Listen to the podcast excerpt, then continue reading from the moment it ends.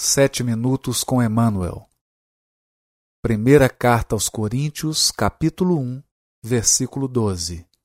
Comentário do livro Caminho, Verdade e Vida, capítulo 119, intitulado Glória Cristã.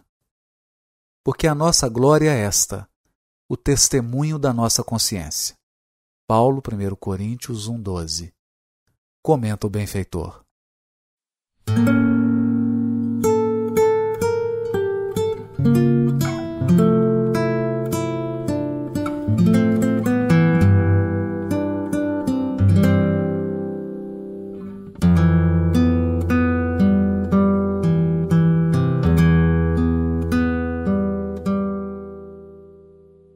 Desde as tribos selvagens que precederam a organização das famílias humanas, tem sido a terra grande palco utilizado na exibição das glórias passageiras.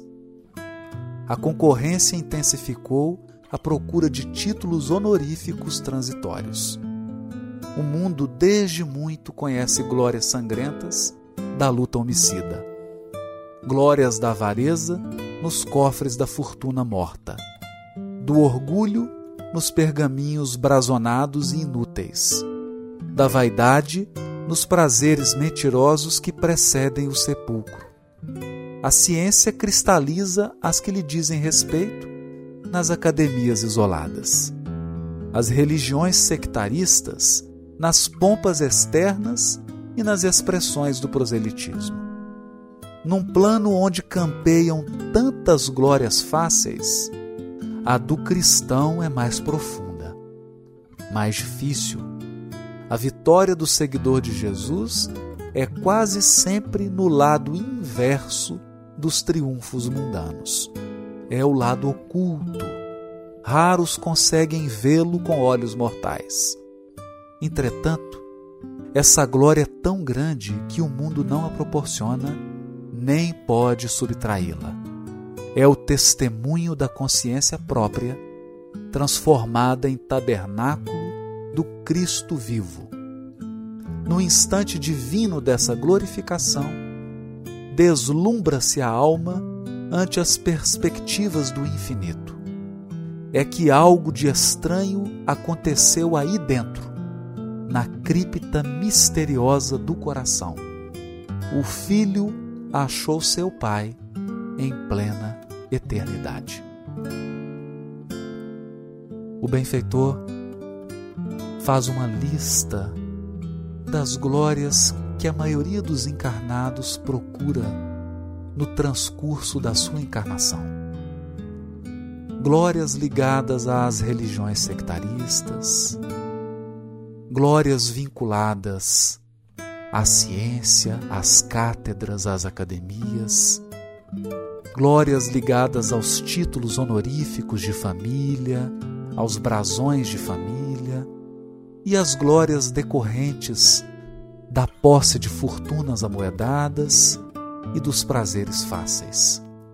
E compara todas elas, perecíveis, todas elas vinculadas ao corpo físico começa no berço e termina no túmulo, há a glória imperecível da consciência límpida, da consciência devotada ao serviço divino.